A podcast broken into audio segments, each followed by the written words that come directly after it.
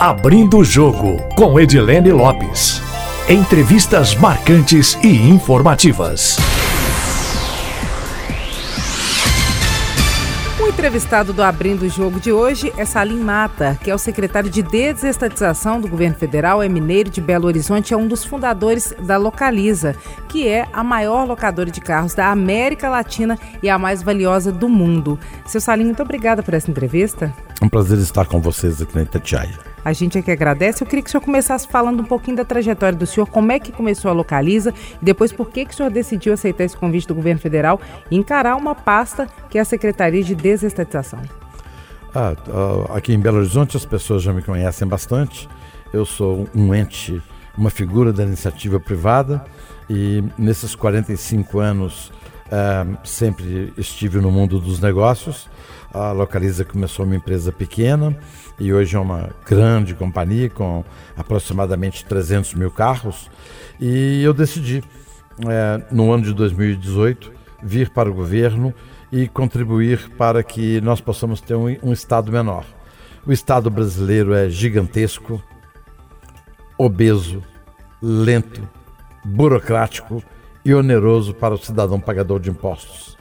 E durante todo o meu tempo na iniciativa privada, eu sempre foi um grande crítico do tamanho do governo, do tamanho do Estado. Então, acho que tinha chegado a hora em que eu deveria tentar ir para o governo dar alguma contribuição. Então, eu estou hoje secretário de desestatização do governo federal, tentando dar uma contribuição com o conhecimento de iniciativa privada uh, na máquina estatal. Eu lembro que eu assisti uma palestra do senhor e o senhor disse que no momento em que o Bolsonaro se apresentou como uma opção, o senhor pensava inclusive em sair do Brasil em função da situação do país. Tem isso mesmo? O senhor pensava em deixar o Brasil e isso, esse convite apareceu para o senhor como? Como é que foi esse momento? É, eu pensava em sair do Brasil porque eu não consigo viver sob um teto de esquerda. Então, para mim, já foram mais do que suficientes aqueles períodos da, do petismo no Brasil. Então eu estava disposto realmente a sair do Brasil, porque o Brasil iria virar uma Venezuela caso a esquerda ganhasse. Então eu decidi vir para o governo, porque essa minha indignação fez com que eu me voluntariasse a vir para o governo. E 57,7 milhões de brasileiros deram um voto de confiança ao candidato Jair Bolsonaro, que defendia uma pauta conservadora nos costumes e liberal na economia. Então, aquilo me chamava atenção, porque era muito próximo dos meus valores, daquilo que eu aspiro como cidadão. E a pauta liberal na economia, o presidente Jair Bolsonaro chamou o ministro Guedes e, como eu já era conhecido do ministro Guedes desde os anos 90, tinha uma próxima relação com ele, resolvi aceitar o convite para poder estar no Ministério da Economia. O Bolsonaro representou para o senhor um pouco de esperança quando ele se apresentou como um nome e aí se tornou viável como presidente? Absolutamente. Eu estava, ah, naquele período, apoiando João Moedo, do Partido Novo, e eu vi que não teríamos chance de ah, obter ah, sucesso nessas eleições e correríamos o risco de a esquerda ganhar novamente então eu me engajei à, candidatura de Bolsonaro. E tivemos aí uh, um período em que 57,7 milhões de brasileiros depositaram confiança e esperança no novo presidente. Do ponto de vista econômico, depois da redemocratização, quais foram os principais erros cometidos pelo Brasil na avaliação do senhor pelos governos? Eu lembro que o senhor disse numa palestra do senhor que eu também acompanhei que a social-democracia ela cometeu muitos erros e ela levou o Brasil para esse lugar de crise financeira em que ele se encontra hoje. É, eu queria que o senhor falasse um pouco dessa leitura. Muito boa pergunta. É, nós, brasileiros, tivemos um pequeno azar. É, logo depois do período militar, a social-democracia foi escrever a nossa Constituição. Então, a nossa Constituição é uma Constituição social-democrata, uma Constituição praticamente de esquerda, de um Estado uh, regulador, centralizador. E a nossa Constituição foi lançada em 1988. Claro que é uma Constituição romântica e com muito revanchismo. Em 1989 caiu o Muro de Berlim fosse a nossa Constituição feita depois do, da queda do Muro de Berlim, teríamos uma Constituição, uma Constituição muito melhor, mais aberta, de mais mercado. Então, nós tivemos um azar uh, no período de lançamento da nossa Constituição. Por que, que seria diferente? Porque com a queda do Muro de Berlim, constatou-se que o socialismo não deu certo em lugar nenhum do mundo. Eh, embora os brasileiros da social-democracia achavam que podia arrumar um meio termo de regime socialista com uma, um, um, um giro brilho de capitalismo. O senhor acha que agora, com essa tendência depois do Bolsonaro, o Brasil entra num rumo diferente dos anos anteriores? Sim, desde que o presidente Bolsonaro assumiu, uh, e ainda mais com, o, com o, o, o ministro Guedes, nós tivemos agora um, um país que tem agora um rumo. O Brasil está indo para o caminho da prosperidade. Todos os indicadores econômicos estão melhorando. E olha que nós pegamos um país absolutamente esfrangalhado, com as contas totalmente um, arrebentadas. E, neste primeiro um ano de governo, acredito que já fizemos bastante. Mas vamos acelerar mais ainda em 2020, 2021, 2022 e nós precisamos gerar emprego e riqueza para melhorar a qualidade de vida do cidadão brasileiro. Porque os governos anteriores é, constituíram um Estado empresário. Então, eu encontrei um Estado que tem 695 entre empresas controladas, suas subsidiárias coligadas e empresas com simples participação. Então, ah, aqui mesmo, em Belo Horizonte, no mês de outubro, antes do segundo turno, estava faltando gás num hospital público que não podia fazer cirurgias, pois não tinha gás. Mas nós tínhamos mais de 100 bilhões de reais numa carteira de ações dentro do Bendespar. Se é legal, sim, claro que é legal o governo ter ações, porque existe um arcabouço legal e se comprar ou investir em ações, é porque era possível. A minha pergunta não é se é legal. A minha pergunta é se isso foi ético. Não ter gás em hospital e ter participação em diversas boas companhias brasileiras. Desse quadro de 695 empresas que o governo federal controla ou tem participação, qual foi a meta colocada pelo senhor de privatização? Isso significa quanto em reais e o que foi feito até então, depois de um ano de governo? Uh, no primeiro ano, nós reduzimos 71 dessas empresas. Então, 71 ativos foram vendidos no primeiro ano e arrecadamos cerca de 105 bilhões de reais. Para 2020, a nossa meta é arrecadar 150 bilhões e vender cerca de 300 desses ativos. E o senhor acha que consegue vender tudo, a ideia é vender tudo, não tem como fazer isso? Como é que é? E aquela meta inicial de arrecadar um trilhão de reais, ela é possível? Ela não se mostra mais viável? Qual é a situação?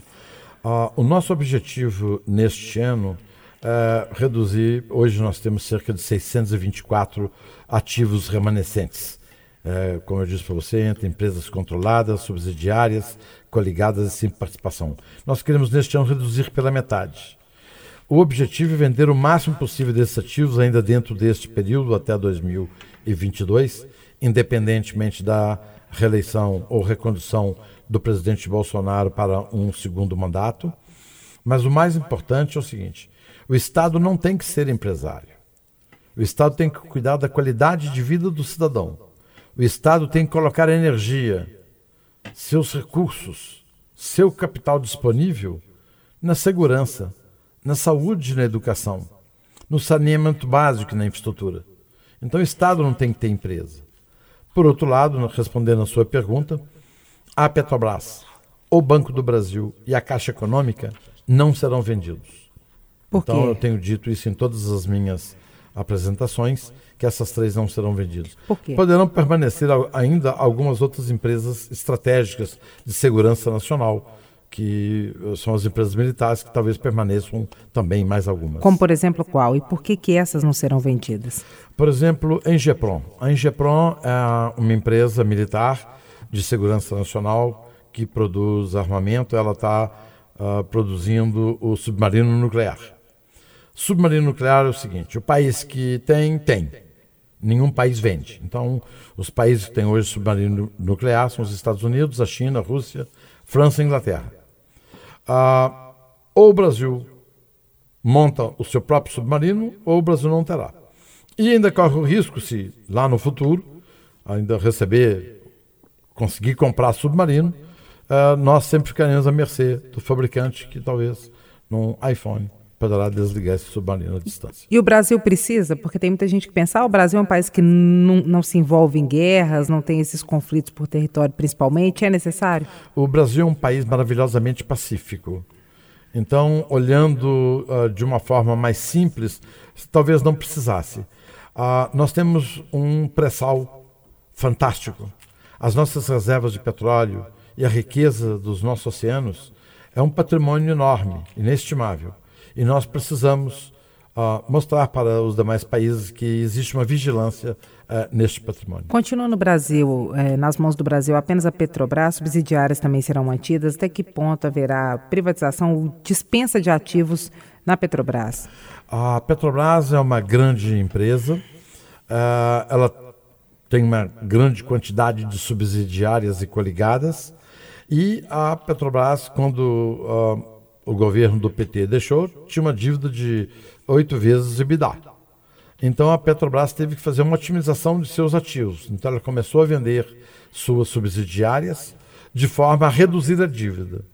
A dívida que era de oito vezes o EBITDA, hoje a dívida é apenas duas vezes o EBITDA. Então a Petrobras está usando esse dinheiro para reduzir a sua a monumental dívida passada. O pré-sal, por exemplo, quais são os planos para ele? Qual que é a avaliação que o senhor faz de leilões frustrados que o governo federal tentou fazer no passado? O senhor avalia que foram frustrados mesmo? Foi bem abaixo da expectativa? Como é que foi?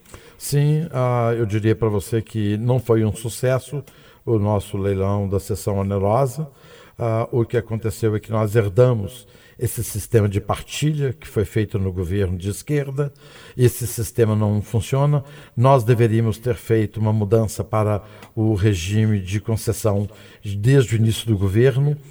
E talvez algumas forças internas achavam que, uh, tendo em vista esse novo governo, uh, um, de um caráter liberal na economia, valorizando o mercado, pudesse ter sucesso. Então fizemos o leilão da sessão onerosa e não foi um sucesso. Uh, vendemos, esse dinheiro tem, está sendo até partilhado com estados e municípios, mas não foi um sucesso. Nós vamos mexer num sistema de partilha, que foi uma herança do, do governo de esquerda, e vamos mudar para o regime de concessões. Isso acontece quando? Já agora, neste ano de 2020. Faz parte do, do plano de, de, de, aceleração das privatizações ou não? Não. O que, que entra nesse plano? Quando é que ele vai ser lançado? Este à parte, porque a Petrobras e toda a mineração brasileira e energia está concentrada no Ministério das Minas e Energia, com o ministro Bento.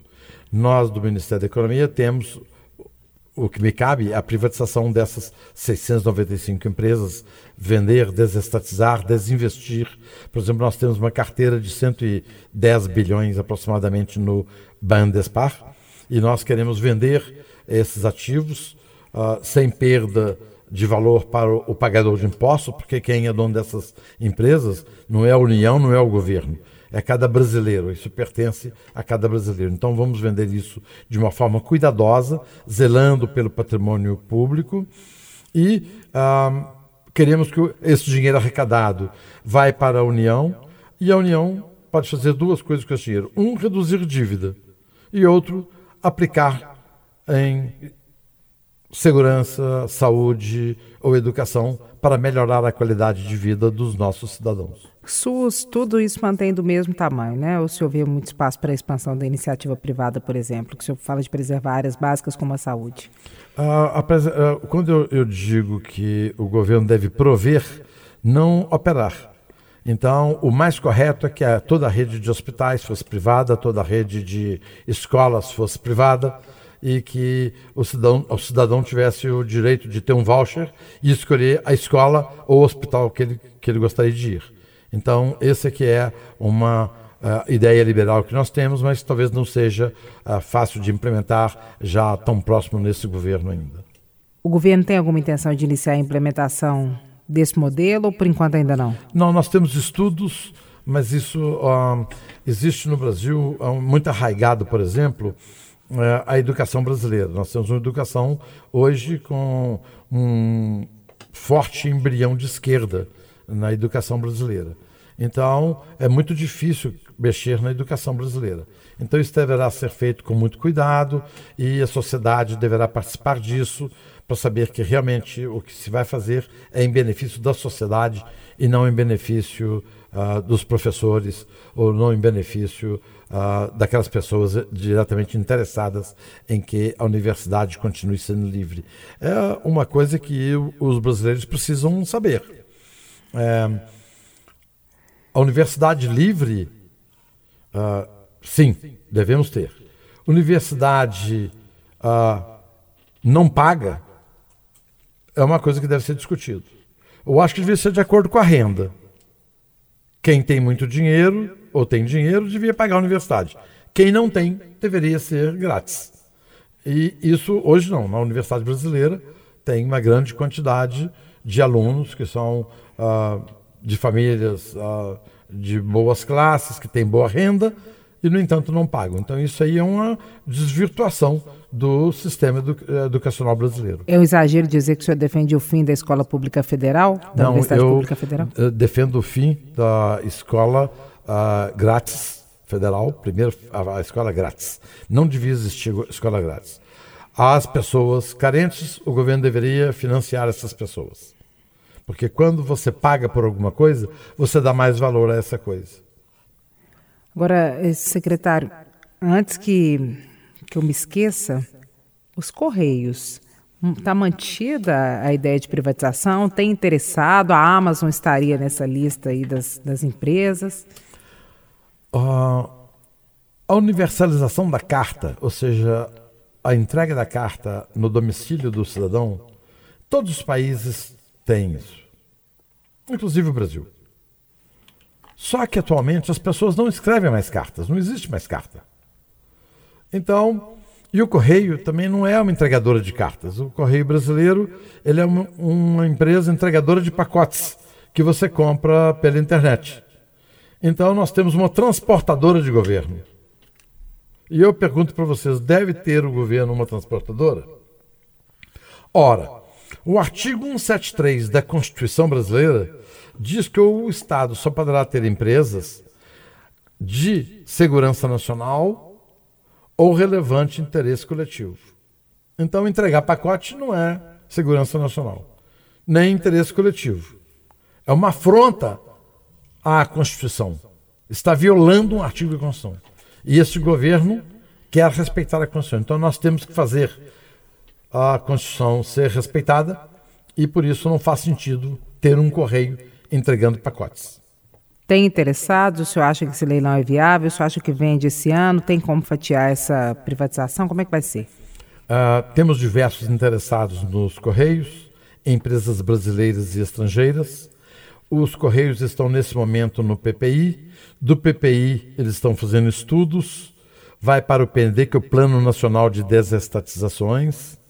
Do PND vai ao BNDES, porque eu disse para você que o Brasil é um país socialista, um país fechado. Então, tudo, qualquer empresa que o governo brasileiro for vender, vai, é, vai via BNDES. Então, o BNDES vai contratar empresas de consultoria para poder fazer a modelagem, empresas de auditoria e bancos de investimento para vender. Então, tudo isso é concentrado no BNDES. Ah, o, os Correios estão previstos para serem vendidos somente em final de 2021 ou 2022. O senhor prevê que o governo federal, ou é um incentivador de que o governo federal apresente alguma alteração na legislação para facilitar a venda, por exemplo, de empresas estatais ou a realização de licitações? O que, que tem em mente, o que, que tem em vista? Nós, do Ministério da Economia, ah, estamos elaborando um projeto de lei que seria um fast track. O que é um fast track? É uma forma de nós podermos acelerar a venda desses ativos mais rapidamente. Então, por exemplo, uh, foram vendidos uh, o excedente de ações do Banco do Brasil que a União tinha. E para poder vender essas ações tem que ser BNDES. E o BNDES vendeu essas ações ontem. Uh, eu quero mostrar para você a concentração. Tudo tem que ser lá no BNDES. Então, nós poderíamos muito bem vender isso através da rede privada, outras corretoras, outros bancos de investimento.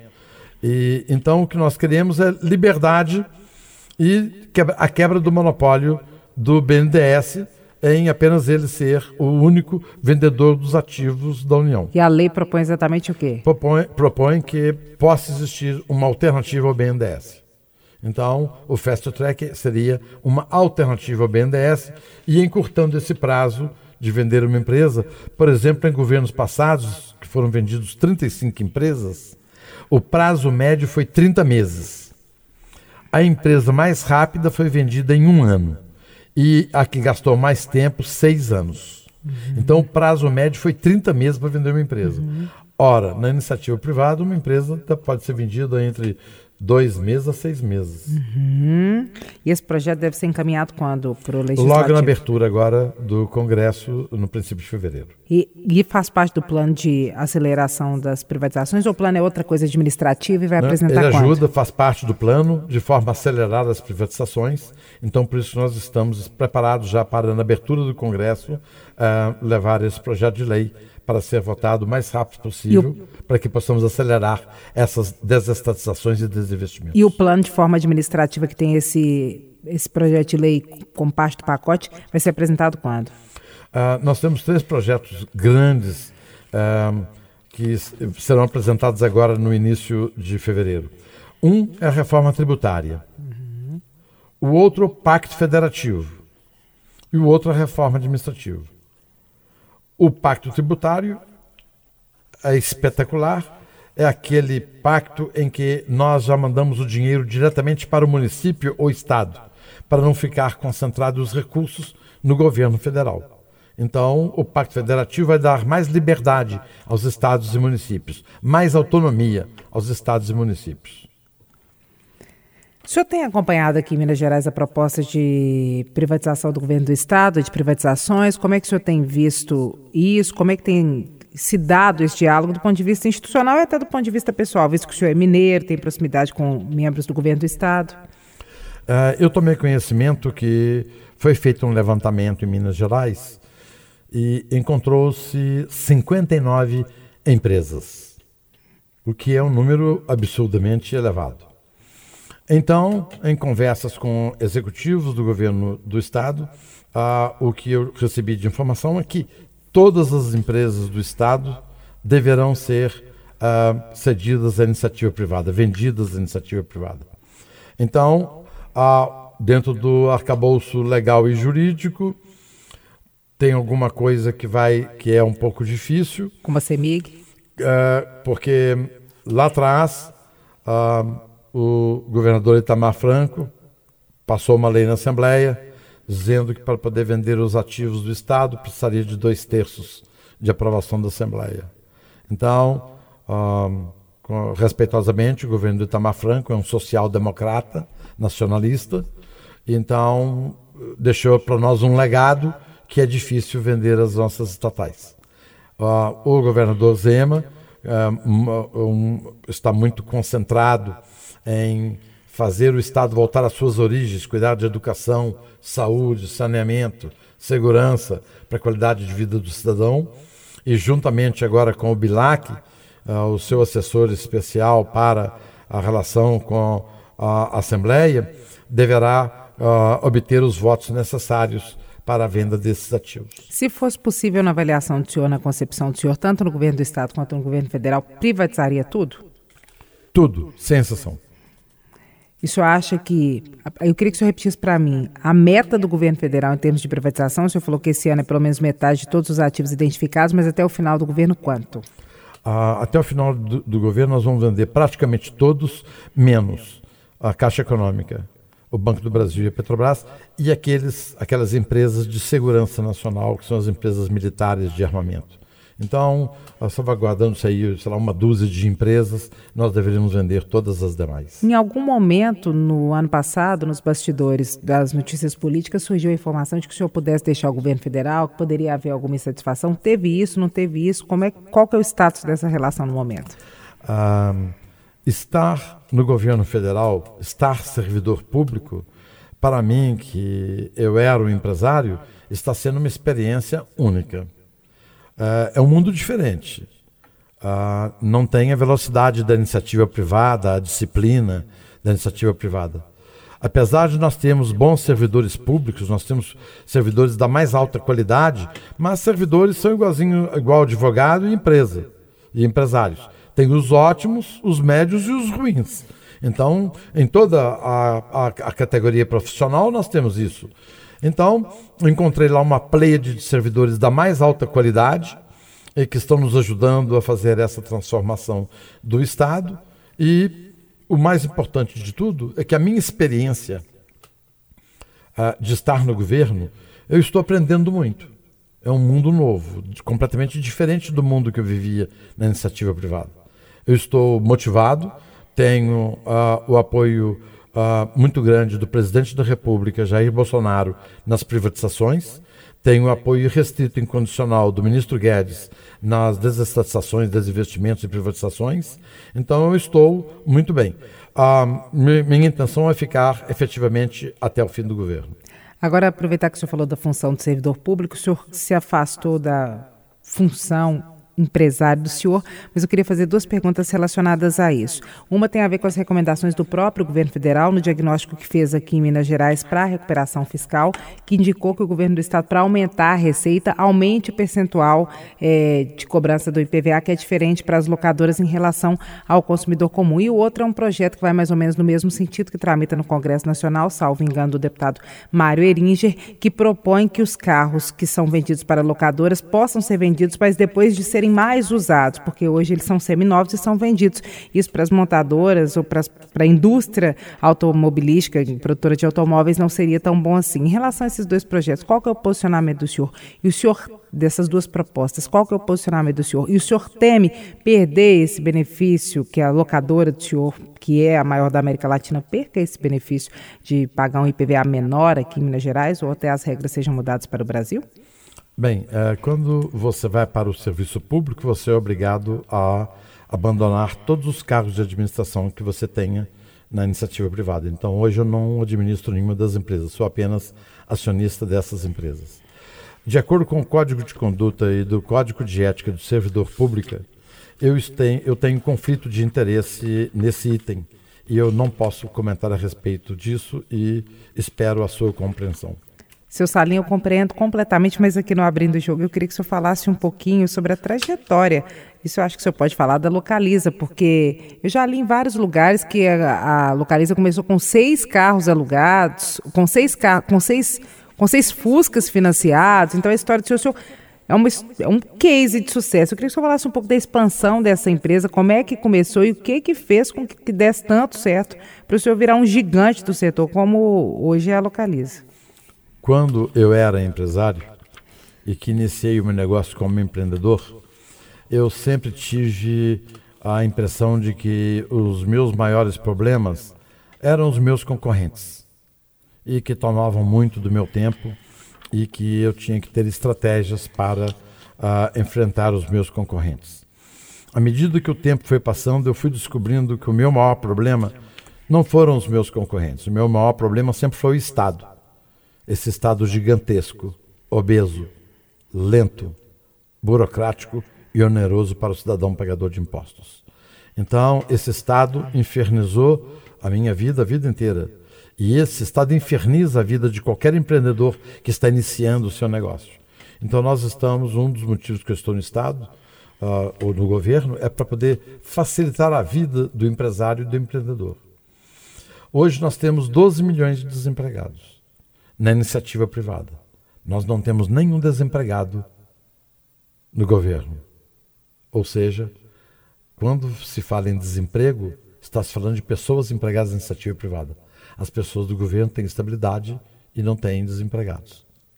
Isso é uma coisa que uh, foi construído pelos governos da social-democracia ao longo desses anos e nós esperamos que, é, com essa reforma administrativa, a gente possa uh, melhorar essa situação. O senhor defende o fim da estabilidade, a diminuição dela? Eu defendo o fim da estabilidade para os novos servidores públicos, para essas pessoas que já têm o direito adquirido, vamos manter, mas para os novos, para os futuros concursos, para os futuros servidores, defendo que não exista estabilidade de emprego, a não ser para aquelas carreiras de governo em que seja necessário e importante a estabilidade de emprego. A proposta do governo vai assim para o Congresso Nacional? Está sendo estudada nesse momento.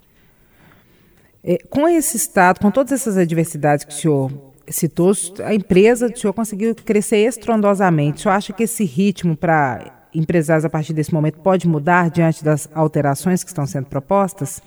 Nós estamos facilitando a vida do empresário brasileiro. Uh, o Brasil é o país que se gasta mais horas para se calcular o pagamento de impostos. E o Brasil tem uma das mais elevadas cargas tributárias do mundo. O Brasil tem mais de 4 milhões e 500 mil legislações a respeito de impostos. Então, virou um emaranhado enorme. E isso inferniza a vida do, empreendedor e do empresário. Nós pretendemos simplificar com a reforma tributária a forma de como esses empresários devem, devam pagar impostos de uma forma mais simples, menos complicada. E o Brasil hoje também é um dos piores países do mundo para se fazer negócios.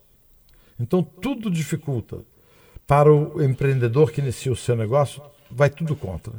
Então nós queremos agora com a medida uh, de liberdade econômica nós pretendemos que facilitar a vida uh, de cada novo empreendedor. E lembrar que cada novo empreendedor, com seu pequeno negócio, com dois, três, cinco funcionários, ele é uma semente de capitalismo. Amanhã será uma grande empresa. Então nós temos que facilitar, estimular e motivar os pequenos empreendedores, pequenas e microempresas e as startups. Secretário, para terminar aqui de forma light, eu queria que o senhor, se o senhor tiver alguma novidade do governo, da pasta do senhor para anunciar, porque o senhor já falou várias, se eu falasse sobre isso, eu queria que o senhor falasse um pouco sobre como que é a vida do senhor também, porque muita gente vê o senhor e acredita que talvez possa ser distante da realidade. Ele é um empresário de muito sucesso, ele é riquíssimo. Como é que é? Quais são os hábitos do senhor? O senhor mudou para Brasília, né? Como é que é o dia a dia do senhor, a vida do senhor? Bem, uh, em Brasília, uma ótima cidade para se viver, boa qualidade de vida, uma cidade segura. Eu mudei para Brasília no dia 1 de janeiro de 2019, no dia que eu assumi. Estou, eu moro em Brasília e tenho procurado aplicar na minha secretaria os conceitos da iniciativa privada. Um, dentro da minha secretaria, nós temos inúmeras pessoas também da iniciativa privada que estão lá por propósito, por doação, estão lá por cidadania. Então, é, esse time que nós temos lá poderá sim, é, em pouco tempo, fazer diferença. Nós esperamos deixar um Brasil melhor quando a gente deixar o governo. O que nós queremos é que seja uh, nós possamos ser também um exemplo para que outras pessoas da iniciativa privada, em algum momento de sua vida, possam vir para o governo dar a sua contribuição. Depois desses quatro anos, o senhor pretende deixar a política ou pode ser que o senhor continue? Uh, nunca esteve em meus planos ir para o governo ou ir concorrer a algum cargo eletivo. Isso nunca esteve nos meus planos. Acabou que hoje eu estou no governo. Então, acabando esse meu período, eu acho que já será a hora de dar oportunidade para outros uh, me substituírem e eu pretendo, depois disso, uh, curtir a minha vida, minha família, minhas netas e talvez escrever um livro.